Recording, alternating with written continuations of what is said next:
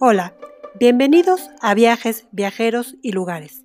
En este podcast conoceremos la vida de diversos viajeros que fueron pioneros en el mundo y de los cuales hemos heredado la pasión por conocer y aprender del mismo.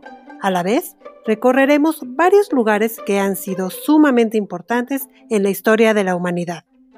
Bienvenidos a Viajes, Viajeros y Lugares. Soy Gania Cohen.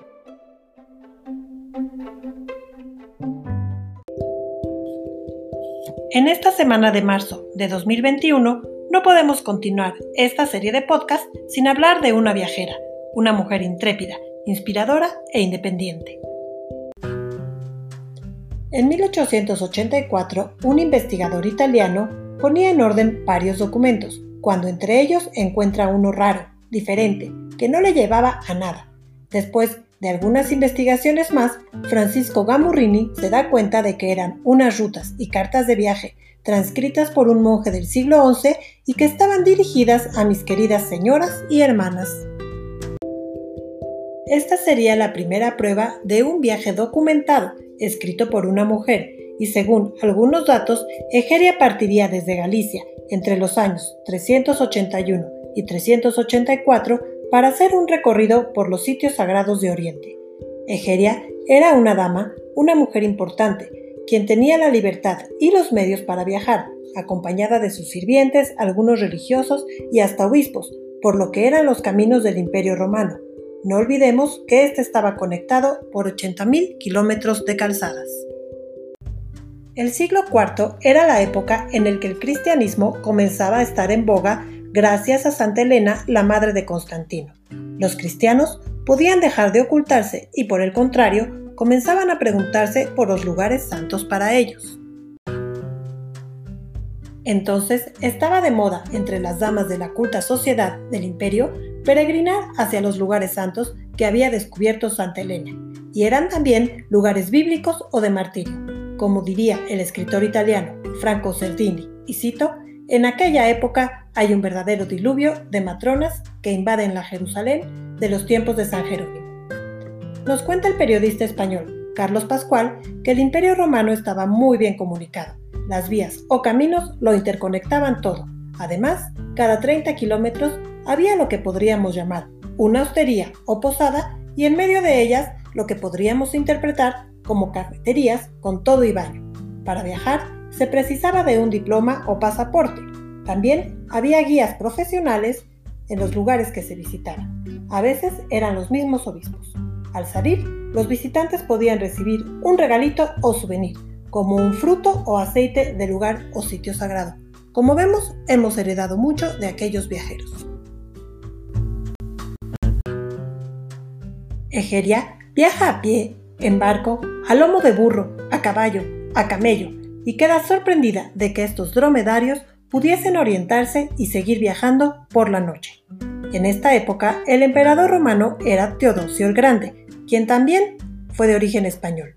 Este emperador, famoso por tener en su corte a muchas mujeres, fue conocido por el entorno femenino que le rodeaba, y de hecho su propia esposa llegó a recibir el título de Augusta.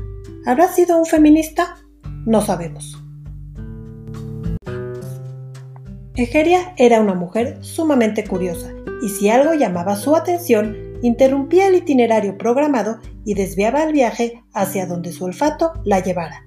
Era tenaz, culta y con capacidad física para caminar largos periodos o escalar si fuera necesario, además de un espíritu inquieto y ávido de conocimiento, como ella misma lo dice. Quiero verlo todo. Es también una mujer observadora, que pregunta a guías y monjes todos los detalles del lugar. Lo verifica absolutamente todo, como cuando se cerciora de que el agua del Mar Rojo no es turbia ni roja. En su peregrinar, desea comprobar la existencia de los lugares que aparecen en la Biblia para luego poder difundir su fe cristiana.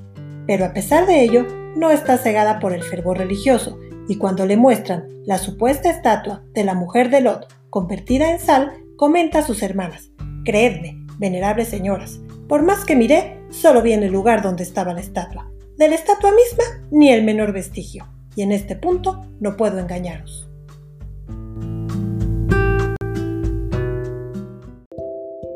Egeria emprende su viaje desde Galecia, en la Hispania romana, atravesando el sur de Galia, hoy Francia, y el norte de Italia. Cruza en barco el mar Adriático y llega a Constantinopla.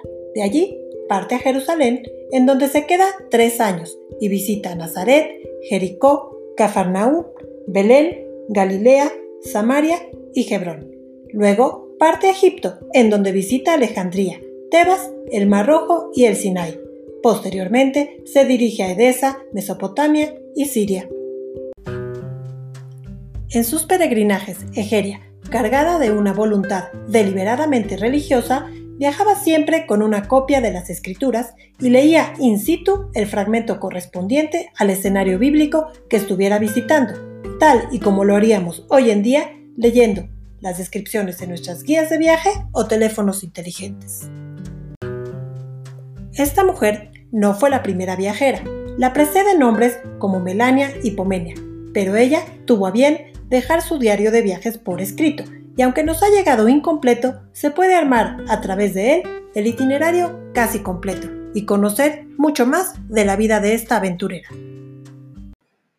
No resulta extraño que la figura de Egeria haya acabado encontrando un inesperado hogar en los intentos de construir la historia a través de figuras femeninas. A su regreso, pasando por Constantinopla, Egeria nos regala, en uno de los últimos fragmentos de su crónica, una frase que dice así, no solo el anhelo de ir, sino también las fuerzas necesarias para recorrer los lugares que deseaba. Si después de todo esto sigo viva, si logro personalmente algunos lugares más, y si Dios se digna concedérmelo, procuraré contadlo a vuestra caridad, y os relataré todo lo que conserve en la memoria como lo que lleve escrito.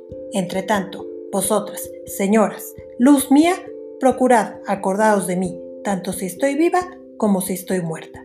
Y vaya que Geria ha logrado que la recordemos 1700 años después.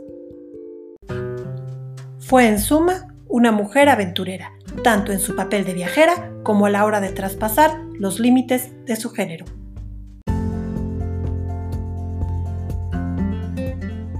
Hoy, en Viajes, Viajeros y Lugares, Egeria, una ciudadana romana del siglo IV, viajera incansable que tuvo a bien dejar documentado su viaje. Soy Gania Cohen, que tengan un excelente día.